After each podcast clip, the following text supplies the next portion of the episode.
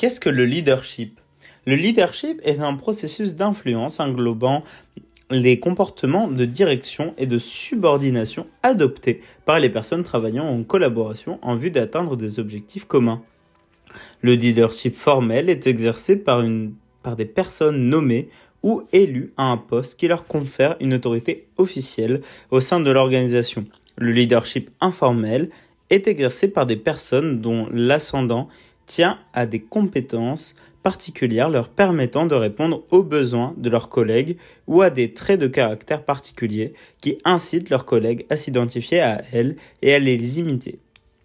Le leadership émane d'un processus de construction identitaire, c'est-à-dire un processus par lequel les personnes négocient leur identité de leader ou de subordonné.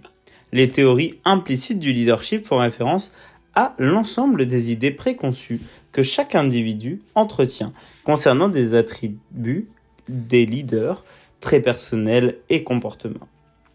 Les principaux prototypes des leaders regroupent des caractéristiques que sont la sensibilité, le dévouement, la tyrannie, le charisme, le charme, l'intelligence et la force.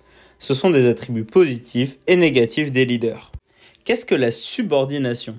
La subordination correspond au processus par lequel des personnes choisissent comment elles s'engageront dans leur relation avec leur leader, afin de co-créer le leadership et les résultats qui en découlent. Le mirage du leadership correspond à un phénomène par lequel on attribue tous les résultats organisationnels, bons ou mauvais, aux faits et, gestes des leaders. Son corollaire est la sous-estimation de, de la subordination. Selon les théories de la construction sociale de la subordination, il existe un esprit de subordination passif et un esprit de subordination proactif. Le premier incite les individus à adopter un rôle classique de subordination. Ils sont soumis, passifs et respectueux. Le second incite les individus à exprimer leurs opinions, à être entreprenants et à être en questionnement, en question leur leader de façon constructive. Les subordonnés qui ont une attitude de subordination fondée sur la distance hiérarchique acceptent que le pouvoir ne soit pas réparti également au sein de l'organisation, alors que ceux qui manifestent en une attitude de subordination proactive croient qu'ils doivent euh, collaborer, agir et de façon utile et efficace en vue d'atteindre des objectifs communs.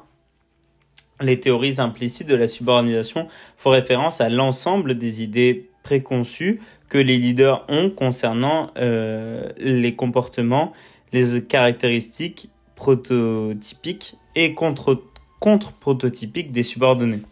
Les principaux prototypes de, subordonnés regroupent euh, l'application, l'enthousiasme, le civisme.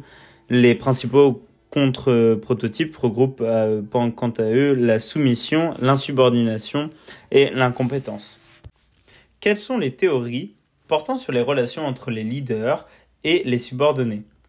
La théorie des échanges leader-membres montre qu'un leader ne joue pas les mêmes relations avec chacun de ses subordonnés, selon le niveau de confiance, le respect et de loyauté qui existe dans la relation.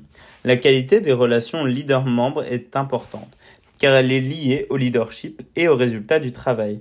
Des relations de grande qualité entre les leaders et les subordonnés sont, associées à une plus grande satisfaction des subordonnés, à une meilleure productivité et à un plus faible roulement de la main-d'œuvre, et surtout aussi à un engagement professionnel et organisationnel accru. Selon la théorie des échanges sociaux, les relations se tissent au moyen d'échanges basés sur la norme de réciprocité. Lorsqu'une personne rend service à une autre, la deuxième est redevable envers la première jusqu'à ce qu'elle lui ait rendu l'appareil. La réciprocité est déterminée en fonction de trois éléments. L'équivalence, ce qui est donné est sensiblement de même valeur que ce qui a été conçu, l'immédiateté, la vitesse avec laquelle la dette est acquittée, et l'intérêt, le motif pour, lequel la personne fait l'échange. Le crédit idiosyncrasique représente la capacité d'enfreindre les normes établies avec d'autres personnes en fonction du capital dont on dispose pour couvrir l'infraction. Une personne peut ainsi se permettre des idiosyncrasies des déviations aux normes dans la mesure où l'infraction ne dépasse pas le montant du crédit qu'elle possède. Quelles sont donc les principales approches en matière de leadership collectif? Le leadership collectif envisage le leadership comme un phénomène social qui se construit au gré des interactions, plutôt que comme un ensemble de caractéristiques particulières, les personnes et, des et leurs comportements. Le leadership distribué envisage le, le leadership comme un phénomène qui repose sur une variété d'expertises provenant de nombreux leaders plutôt que sur une expertise limitée d'une poignée de leaders. Le co-leadership correspond à une répartition des principaux rôles de leadership au sommet de telle sorte que le pouvoir de diriger n'est pas entre les mains d'une seule personne qui pourrait agir unilatéralement. Le leadership partagé désigne un processus dynamique et interactif d'influence entre les membres d'un groupe se, guidant mutuellement vers l'atteinte de leurs objectifs communs ou de ceux de l'organisation ou des deux. Le leadership partagé suppose à la fois une influence horizontale entre pairs et une influence verticale ascendante ou descendante. Le principal objectif des approches de leadership partagé est de trouver d'autres sources de leadership qui auront une incidence positive sur le rendement organisationnel.